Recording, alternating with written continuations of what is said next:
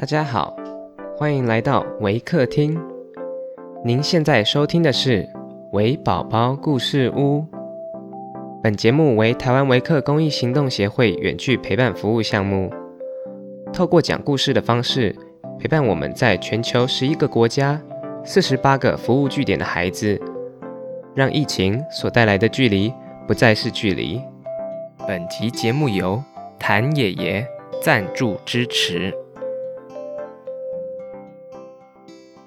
亲爱的听众，我是 Miss Gina，今天要讲的故事是狮子和老鼠以及狐狸和乌鸦。本故事将以英语进行。Hi everyone, I'm Miss Gina from Waker. Today I'm going to share a story about the lion and the mouse and the fox and the crow. The lion and the mouse. a lion lay asleep in the forest, his great head resting on his paws.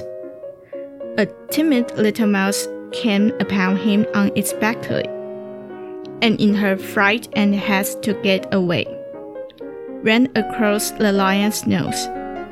Roused from his nap, the lion laid his huge paw angrily on the tiny creature to kill her.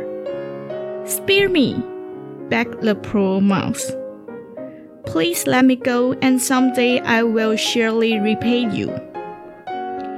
The lion was much amused to think that a mouse could ever help him.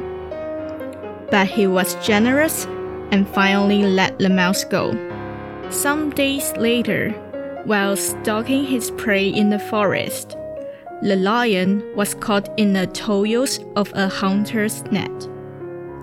Unable to free himself, he filled the forest with his angry roaring. The mouse knew the voice and quickly found the lion struggling in the night. The mouse knew the voice and quickly found the lion struggling in the net. Running to one of the great ropes that bound him, she gnawed it until it parted, and soon the lion was free. You laughed when I said I would repay you, said the mouse. Now you see that even a mouse can help a lion. A kindness is never wasted. The Fox and the Crow. One bright morning, as the fox was following his sharp nose through the wood in search of a bite to eat, he saw a crow on the limb of a tree overhead. This was by no means the first crow the fox had ever seen. What caught his attention this time and made him stop for a second look was that the lucky crow held a bit of cheese in her beak. No need to search any further, thought sly Master Fox. Here is a dainty bite for my breakfast.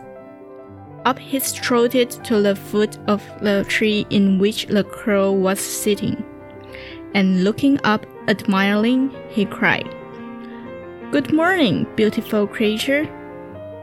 The crow, her head cocked on one side, watched the fox suspiciously but she kept her beak tightly closed on the cheese and did not return his greeting. What a charming creature she is, said the fox. How her feathers shine, what a beautiful form, and what splendid wings. Such a wonderful bird should have a very lovely voice, since everything else about her is so perfect. Could she sing just one song? I know that I should hail her queen of birds. Listening to these flattering words, the crow forgot all her suspicion and also her breakfast. She wanted very much to be called Queen of Birds. So she opened her beak wide to utter her loudest call. And down fell the cheese straight into the fox's open mouth. Thank you, said Master Fox sweetly, as he walked off. Though it is cracked, you have a voice sure enough. But where are your wits? The flatterer lives at the expense of those who will listen to him.